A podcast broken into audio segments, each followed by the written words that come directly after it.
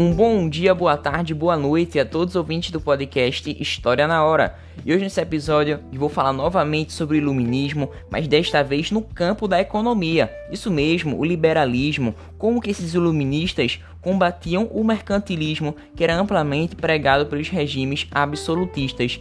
E esse pensamento iluminista, será que ele teve algum apogeu no pós-revolução industrial e como que ele interfere no capitalismo, no modo de produção capitalista? Bem, são a respeito dessas perguntas que eu quero começar mais um podcast com você, meu caro ouvinte, em que analisaremos esses economistas, iluministas e quais são as suas divisões, fisiocratas, os clássicos e como tudo isso está relacionado num contexto de pós-revolução industrial. Bem, eu te convido para mais um podcast século XVIII, século das luzes, em que a razão, o pensar, o raciocinar irá induzir a luz para o caminho da humanidade. Mas e aí, vamos nessa, vamos ao que interessa. Bem, é interessante dizermos o combate que os iluministas propunham ao mercantilismo, que era pregado justamente pelos governos absolutistas, reis tirânicos, cujo todo o poder era centrado na figura do monarca.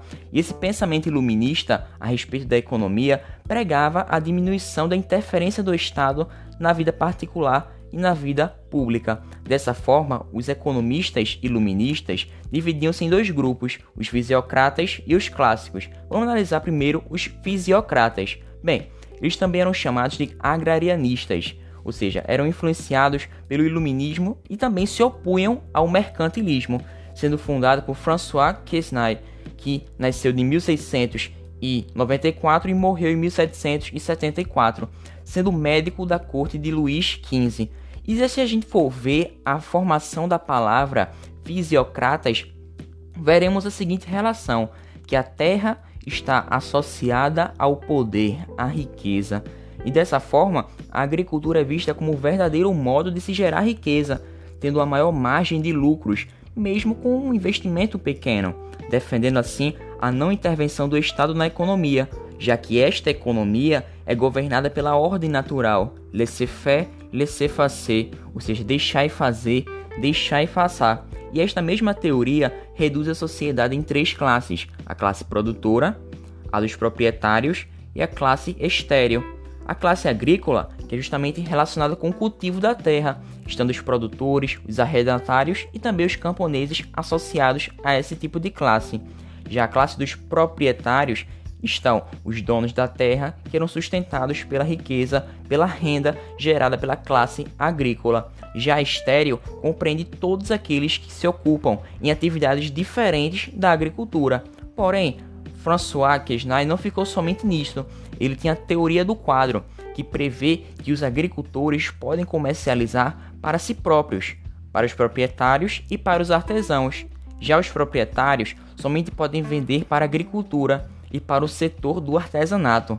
Esse setor que somente pode vender um valor somente único para os proprietários e agricultores. Bem, dentro, dentre diversas maneiras, para resumir, ele quer justamente permitir uma maior mobilidade econômica para a agricultura, fato que engessava os outros setores da economia. Mas bem, François Quesnay defendia a lei da oferta e da procura ou seja, a intervenção da mão invisível do comércio para regular os preços que estão presentes, por exemplo, num mercadinho e em diversos outros pontos econômicos, existindo assim leis naturais nesse mundo da economia.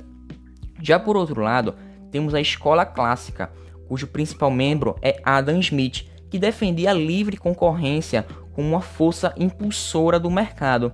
E Adam foi muito influenciado pelo pensamento de David Hume, que é um filósofo escocês. Hume que defendia a relação entre moral natural, que é baseada no impulso egoísta, e também na tendência altruísta. Bem, mas voltando a Adam Smith, temos a sua grande obra, que é justamente uma investigação sobre a natureza e as causas da riqueza das nações, explicando assim a natureza do sistema econômico, as mudanças sofridas pela economia e os novos caminhos na Revolução Industrial Inglesa, pois esta naquele momento estava engatinhando. Bem, a economia, no ponto de vista de Adam Smith, se move, se modela de acordo com o interesse privado dos indivíduos. Com isso, o trabalhador precisa da sua ocupação para sobreviver. E tal esforço beneficia toda a sociedade, pois, nas palavras de Adam Smith, ele mesmo diz toda essa relação, que é essa. Todo indivíduo necessariamente trabalha no sentido de fazer com que o rendimento anual da sociedade seja o maior possível. Ao buscar o seu próprio interesse, frequentemente ele promove o da sociedade de maneira mais eficiente do que quando realmente tem a intenção de promovê-lo.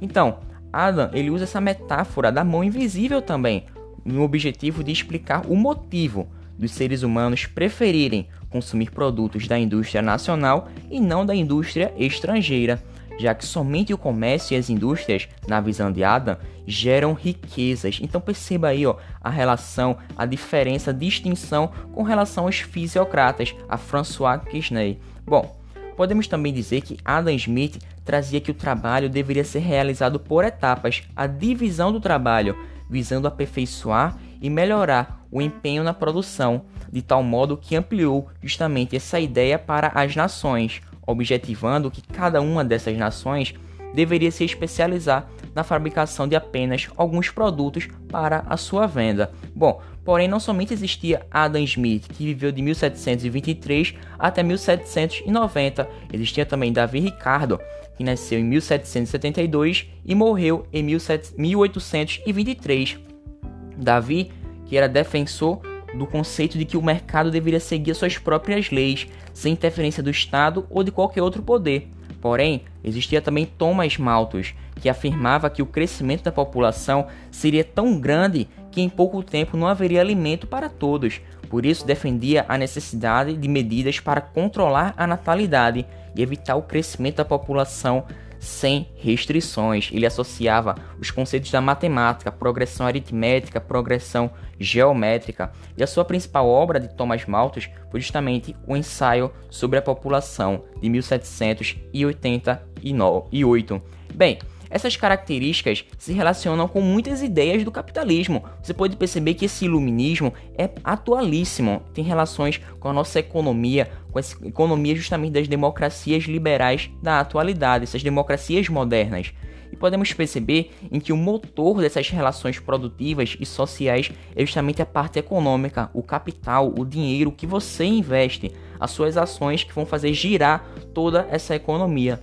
E esse estímulo ao consumo leva as pessoas a terem necessidades que não existem, de modo que não traz benefícios e também não é aproveitado. O que não traz esses benefícios, não é aproveitado por nada, é justamente descartado, vai ao descarte, vai ao lixo. Bom, e com isso pode-se perceber uma relação entre a importância da propriedade privada, que é definida por John Locke, no modo de produção capitalista. Ademais, esse conceito encontra-se justamente na luta de classes, que é definida por Karl Marx, em que existe justamente uma alienação do trabalho. E vale dizer também que cada autor tem a sua interpretação a respeito do capitalismo. Por exemplo, temos a de keynesianismo, que é justamente a defesa da intervenção estatal. Então, veja que cada autor tem a sua visão, a sua percepção, como por exemplo Keynesia, que justamente defende essa intervenção estatal. Os outros não. Podemos perceber essa distinção. Também, meu caro ouvinte, eu fico por aqui. Eu te agradeço pela tua audiência, pela tua participação nesse podcast que falamos sobre economia e como ela está relacionada com os dias atuais. E eu fico com a seguinte pergunta aqui: esse liberalismo econômico, como é que ele está presente nos dias de hoje? Eu te deixo essa reflexão a respeito do que falaremos cada vez mais nesses podcasts, trazendo assim a independência das 13 colônias, Revolução Americana, a Revolução Inglesa e eu te agradeço e que a história esteja contigo. Vou lá, valeu, falou!